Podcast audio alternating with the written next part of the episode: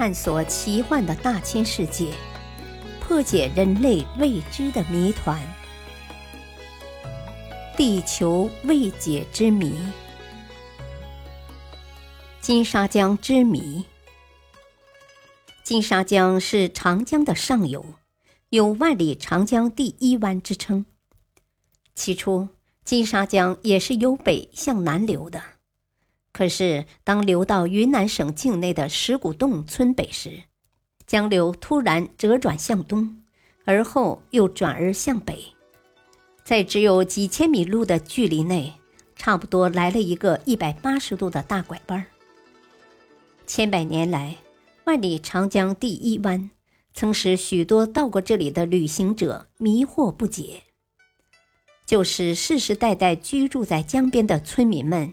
也弄不清这到底是怎样形成的，于是就产生了许多美丽的传说。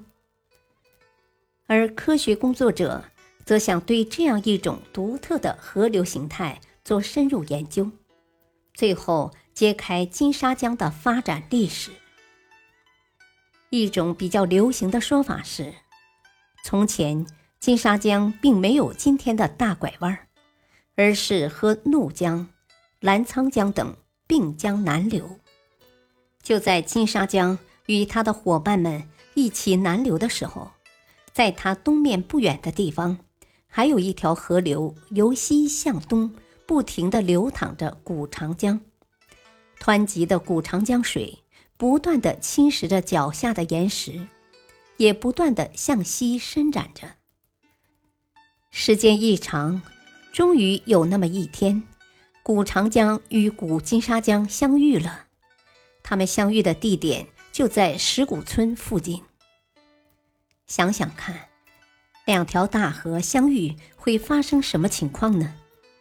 俗话说：“人往高处走，水往低处流。”古长江地势比起古金沙江要低得多，滔滔的金沙江水。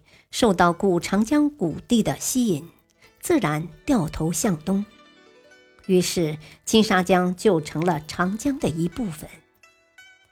这种现象在地貌学上有一个名词，叫“河流袭夺”。河流袭夺这个词起得非常生动，一条本来流得好好的河流，竟然被另一条毫不相干的河拦腰斩断。把它掠夺到自己的怀抱里。河流习夺说，还有一个有力的证据，那就是在今天的金沙江石鼓大拐弯的南方，也就是人们认为的当年金沙江流过的地方，还真的有一条小小河流——漾濞江。漾濞江的源头与石鼓村的距离也不是很远。那里还有一条宽阔的低地，这里虽然没有河流，可是仍然是一种河谷的形态。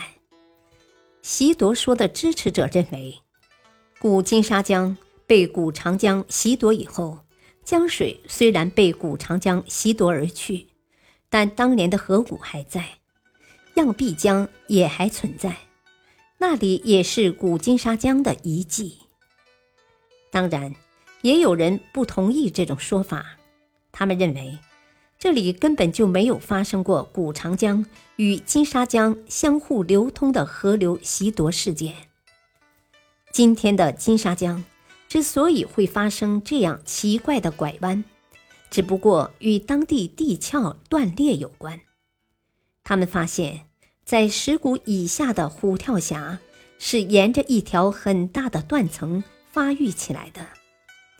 金沙江在它流淌的过程中，碰巧遇到这条断层，河流不得不来了一个大拐弯。这两种意见争论了许多年，直到今天仍然没有获得统一。由此可见，要使一个科学的假说得到普遍的认可，还需要花费更大的精力，拿出更多的证据。小普能量站。金沙江全长三千四百八十一千米，发源于青海境内唐古拉山脉的格拉丹东雪山北麓，是西藏和四川的界河。河床窄，岸坡陡峭，呈 V 型河床，具有高、深、窄、曲、陡的特点，为典型的高山深谷型河道。感谢收听，再会。